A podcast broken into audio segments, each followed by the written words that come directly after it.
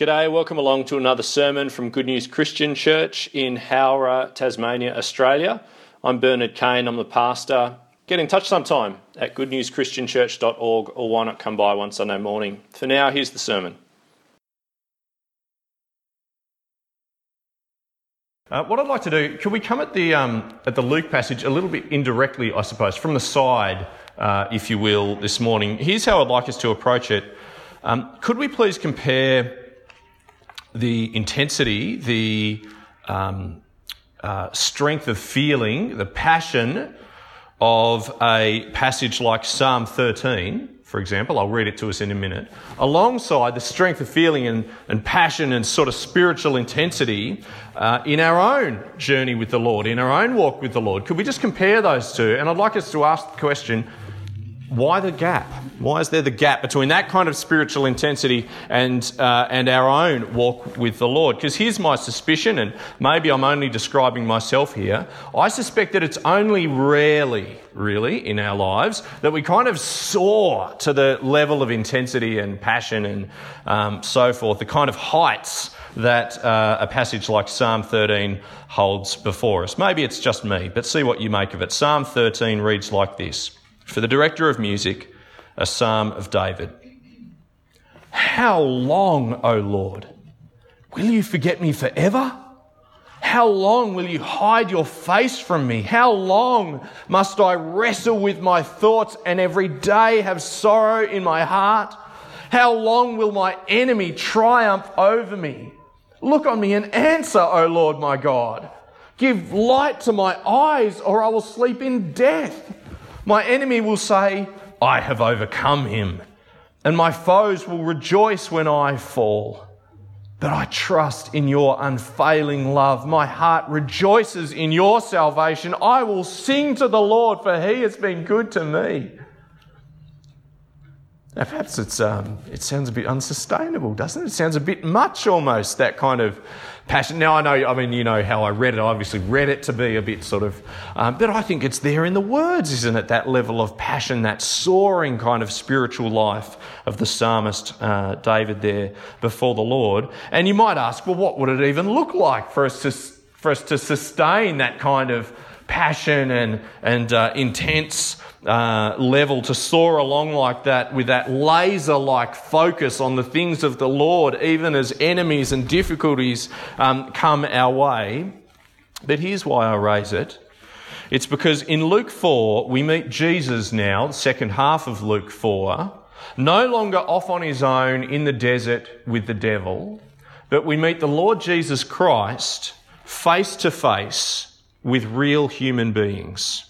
We meet the Lord Jesus Christ eyeballing people and promising them, promising us, I think, through this scripture, the very favour of God, the favour of heaven uh, in their lives. Uh, we meet Jesus eyeballing these people with a claim that he is able to mend and repair and restore and bring the restoring power of heaven for these people with strained and difficult lives, lives very much like our own. And I think it proves revealing. Revealing in the sense that we start to see the things that stuff up our walk with the Lord, that would derail our passion before Him and in our spiritual lives. It's revealing of the steps, perhaps, that we could take to restoke the fires of our walk with the Lord and, uh, I guess, uh, appreciate Him with a bit more of a sense of immediacy. Or perhaps to get your spiritual fires, so to speak, kindled for the very first time, um, if that's your circumstance, uh, needing to come face to face with the Lord Jesus in this text. Uh, how about we pray and then we'll come to Luke 4. Let's pray.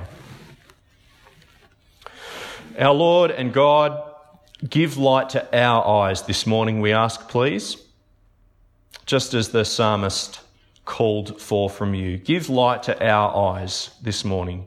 We confess, our Father, that your, um, that your awesomeness, that your majesty, that your holiness, that your wonderfulness, uh, we confess this morning that the reality of our God often escapes us, escapes our attention, dare we admit it, even escapes our interest.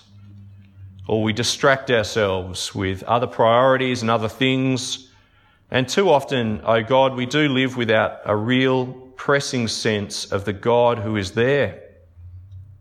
Father, give light to our eyes this morning, please. May we see Jesus for who he really was. May we see Jesus for who he really is. And God, we also ask on top of all that, would you please keep us from um, insincere pretending? We don't want to pretend or put on a false spiritual life, but we do sincerely want our heart and our affections and our minds and our actions to fit with the reality of Jesus, this magnificent Saviour and Lord, our God in our midst. So, God, please cultivate that kind of authenticity amongst us in increasing measure and by your Spirit. We ask it in Jesus' name. Amen. So, if we're talking about um, passion for the Lord and what's fitting and what's right and what's appropriate and indeed what's realistic as well, what's proper in our walk with the Lord, um, I'd like us to begin with this question in our mind uh, in view of Luke chapter 4. Could Luke possibly describe Jesus in more elevated, in more grand, in more marvelous, worthy terms if he tried? Because I don't think he could. Um, uh, at least I can't think of how he could. And I'm looking at something very specific. So if you've got the passage open in front of you, uh, I, I, on my read of it, Luke chapter 4, verse 21 stands as this absolute, like a critical moment in Jesus' life. Um, so much so that um, if you and I are to ever grapple with Jesus properly, then I want us to come to grips with what verse 21 is saying about Jesus. Could we take a look at that together? Um, let's go from verse 20. Jesus has just read from the Old Testament scroll of Isaiah, you know, the, uh, the prophecies uh, from the book of Isaiah. And then verse 20, then Jesus rolled up the scroll, gave it back to the attendant, and sat down. The eyes of everyone in the synagogue were fastened on him. Verse 21, and he began by saying to them, Today, this scripture is fulfilled in your hearing.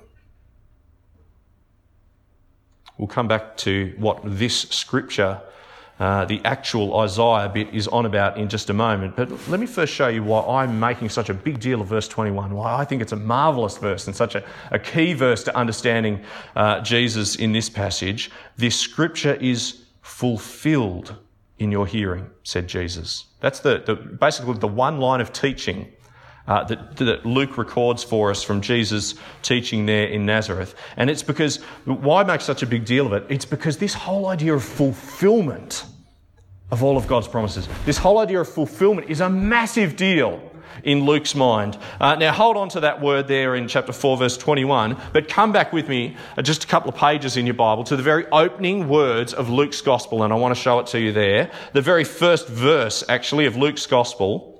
And remember, so this is Luke's introduction to his story of Jesus' life. And Luke, the author, speaks directly to his reader for the moment. Uh, and, uh, and I'm sure you'll spot the crucial word that I'm going for here. Luke chapter 1, verse 1. Uh, many, says Luke, many have undertaken to draw up an account of the things that have been fulfilled among us just as they were handed down to us by those who from the first were eyewitnesses and servants of the word. Um, that is to say, just, just grab that little phrase there. That is to say, Luke's gospel, in the author's own mind, just humanly speaking for a moment, he not only wants to introduce you to Jesus in the sense that, gosh, look at this guy, he did some interesting things.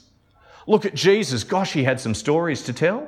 Wow, what an interesting man. Let me uh, tell you about some of the, the stories of this miracle worker. No, no, no, lots of people have drawn up their different accounts. But I want you to see Jesus in this light. I wrote, um, and I write for you, the truth about what has been fulfilled among us. Many have undertaken Luke chapter 1, verse 1, to draw up an account of the things that have been fulfilled among us, just as they were handed down to us by those who from the first were eyewitnesses and servants of the word. Therefore, since I myself have carefully investigated everything from the beginning, it seemed good also to me to write an orderly account for you, most excellent Theophilus. Um, Theophilus, we suspect, was the guy who funded Luke's writing and research and travel and all the rest. So I've written it for you, Theophilus, so that you may know the certainty of the things that you've been taught. That all this stuff really has been fulfilled. So, do you see, brothers and sisters, this morning? Long introduction, I know, but chapter 4, verse 21, Christ Jesus' very first public words in his ministry, he opens the scroll of Isaiah this book from the Old Testament that just drips with the promises of God, the promise that God's going to save his people, restore his people, mend his people, come back to be amongst his people, throw off their enemies. All of these promises that are so precious to the people of God shape their lives. And Luke says, I want you to have certainty about the man that you have in your sight this very morning, O synagogue in Nazareth. Jesus returned to Galilee in the power of the Spirit, verse 14, Luke 14, sorry, Luke 4, verse 14. Jesus returned to Galilee in the power of the Spirit. News about him spread through the whole countryside. He taught in their synagogues and everyone praised him. He went to Nazareth, where he'd been brought up, and on the Sabbath day, he went into the synagogue, as was his custom, and he stood up to read. The scroll of the prophet Isaiah was handed to him. Unrolling it, he found the place where it is written, The Spirit of the Lord is on me, because he has anointed me to preach good news to the poor. He sent me to proclaim freedom for the prisoners, recovery of sight for the blind, to release the oppressed, to proclaim the year of the Lord's favour. And then he rolled up the scroll, gave it back to the attendant, and sat down which is the normal posture of someone teaching in the synagogue. And he began by saying to them, Today, this scripture is fulfilled in your hearing. Could Jesus, sorry, could Luke have presented Jesus in more elevated, more grand, more majestic terms than describing him as the hope of the entire Old Testament? Everything that you have hoped for, O people of God, God's every promise, uh, His very favour on your lives, the goodness of God toward you, His mercy to cover over, to forgive, to set right, to set you free. You look this morning, O synagogue of Nazareth, at the answer from heaven itself. The Spirit of the Lord is upon me, Jesus read. And now, today, this scripture is fulfilled in your hearing. What a guy. What a moment. And I guess I wonder, as we sort of, you know, read through the stories of Jesus, and they become quite familiar to us, and there are all sorts of things going on, and we're distracted, and oh, I didn't get very much time to read the Bible today, all of those sorts of things. Do we see Jesus in this light? Well, it seems if, well, if your answer is, oh, not enough of the time, I, don't see him in that light enough of the time, then neither did the Nazarenes. Have a look. Uh, from here, what we're going to do, just with the rest of our time, looking at Luke chapter 4, is um, Luke reveals now the first of three hurdles three hurdles that you and I need to learn how to clear if we are going to embrace Jesus as the fulfillment of God's promises from heaven to earth. If you're going to embrace Jesus as the fulfillment, you know, in this fully orbed, majestic kind of way, fulfillment of all of God's promises. Uh, and indeed the foundation of your hopes, then there are three hurdles that we need to learn to clear. And the first one is there in verse 22 familiarity. Uh, verse 22 all spoke well of him. So, this is the, the people listening in Nazareth. All spoke well of him and were amazed at the gracious words that came from his lips. Isn't this Joseph's son? They asked. So, Jesus, just get that. Jesus says, I'm here to proclaim God's favour for the world, the hopes of all of the people of God down the ages. And they respond, Isn't this Joseph's son? And I'm not sure which, uh, which aspect of this I find more scary, actually. The, the, the way that the people so completely misunderstand Jesus, patronize Jesus, miss the point of Jesus, and yet are so courteous, so polite. Gosh, he speaks well, doesn't he, this Jesus chap? Joseph's boy? Or the way that Jesus so bluntly tells them their fortune. Look at verse 23. Jesus said to them, Surely you'll quote this proverb of me. Physician, heal yourself. Do here in your hometown what we've heard that you did in Capernaum. I tell you the truth, he continued. No prophet is accepted in his hometown. I assure you that there were many widows in Israel in Elijah's time when the sky was shut for three and a half years and there was a severe famine throughout the land. And yet Elijah wasn't sent to any of them, but to a widow in Zarephath in the region of Sidon. See how familiarity had bred contempt? And there were many, verse 27, in Israel with leprosy in the time of Elisha the prophet, yet not one of them was cleansed, only Naaman the Syrian. Do you know anyone like that, friends? The hurdle keeping them from an embrace of Jesus as this majestic, wonderful bringer of the favour of God is familiarity. Now, they gush with compliments for Jesus, polite, they're, they're gracious, they, they have courteous things to say about Jesus. They're not going to openly criticise Jesus, of all people, but who will not have him on his terms, who will not have him for their Lord. And I wonder, are you perhaps that person here this morning? Let not familiarity be the thing that keeps you from the Lord Jesus. But secondly, fear. So, familiarity, this is one of the hurdles that practically keeps people from an embrace of Jesus, seeing him as the fulfillment of God's plans for this world. But secondly, fear. Now, how could fear block your way to the Lord Jesus Christ? Have a look, verse 31 of Luke chapter 4. Could we read along there, please? So then he went down to Capernaum. Oh, you know what happens in between, right? The, the, Nazarenes suddenly do get stirred to action, but the action that they get stirred to is they decide to throw him off the cliff. Uh, and Jesus walks right through the crowd and went on his way, verse 30. Was that a miracle, or did he somehow negotiate his way out of it? I'm not sure. I suspect a miracle, but uh, the text doesn't come out and say. But then Jesus, he, he went down to Capernaum, verse 31, a town in Galilee, and on the Sabbath began to teach the people. They were amazed at his teaching because his message had authority. In the synagogue, there was a man possessed by a demon, an evil spirit. He cried out at the top of his voice, Ha! What do you want with me, Jesus of Nazareth? Have you come to destroy us? I know who you are, the Holy One of God. And you can hear by the way that I read it that I take that to be a heart of fear, um, and you'll see why in just a moment. Verse 35 Be quiet, Jesus said sternly. Come out of him. Then the demon threw the man down before them all and came out without injuring him. All the people were amazed and said to each other, What is this teaching? With authority and power, he gives orders to evil spirits and they come out. And the news about him spread throughout the surrounding area. I'd just like us to notice, I held up two fingers. I actually want us to notice three things. three things in this. Um, little exchange. Have you come to destroy us?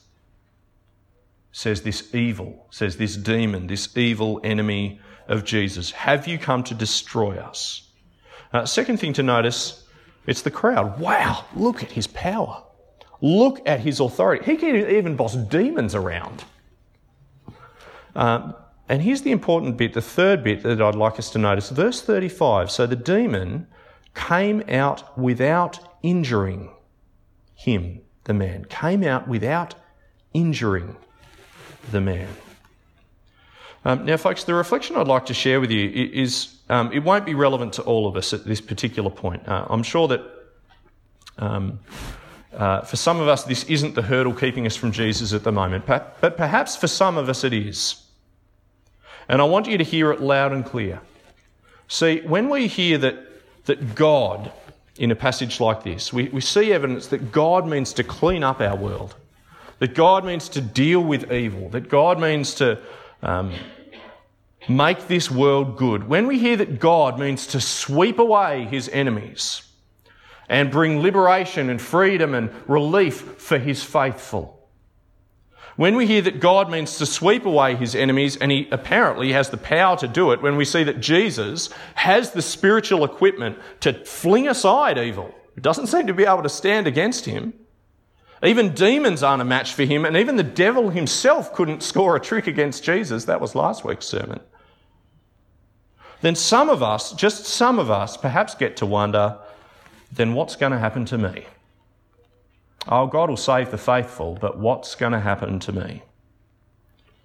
Can you see how fear really might keep some folks from coming to Jesus? The fear of a burdened conscience keeps some of us from Jesus, at least some of the time, doesn't it? In fact, I think it's a perfectly normal fear. I think it's a perfectly fitting fear in a sense. In fact, uh, I think it's a fear that an awful lot of us Christians carry around an awful lot of the time. What's God going to do with me when He finds out? As if He didn't already know. What's God going to do with me when He catches up with me? How's it going to end for me? What is God going to do with me? And, if that is you this morning, I, I just want you to see this. In fact, I want you to know this, and I want you to be able to hold on to this next time your conscience is um, telling you otherwise. You see, in this passage, I think the demon, I think the demon knew that Jesus did come to destroy evil, in a sense. And if Jesus came to destroy evil, this seems to have been the, the demon's thinking, then he'd have to destroy the man as well. Do you see that? The poor bloke inhabited by this demon. Verse 34 Have you come to destroy us? But if you this morning have a heavy conscience, if you have reason, good reason, to fear the Lord, then I want you to see what happened to that man. Can you see that? Come out of him, verse 35. And then the demon threw the man down before them all and came out what? Without injuring him. Can we please just hold on to this? Uh, uh, this is maybe only one of the things that you could draw from this little exchange between Jesus and, the, and the, the demon and the crowd and so forth. But can we just hold on to this? Jesus swept evil aside, but the man remained unharmed. Jesus swept evil aside effortlessly, it seemed, but the man remained unharmed. Do you realize that? So if your own guilty conscience keeps you from Christ for fear that you will be swept away, what will happen to me when God catches up with me? Then look again at the man. Jesus has come to proclaim the year of the Lord's favour. Yes, even for you, O sinner.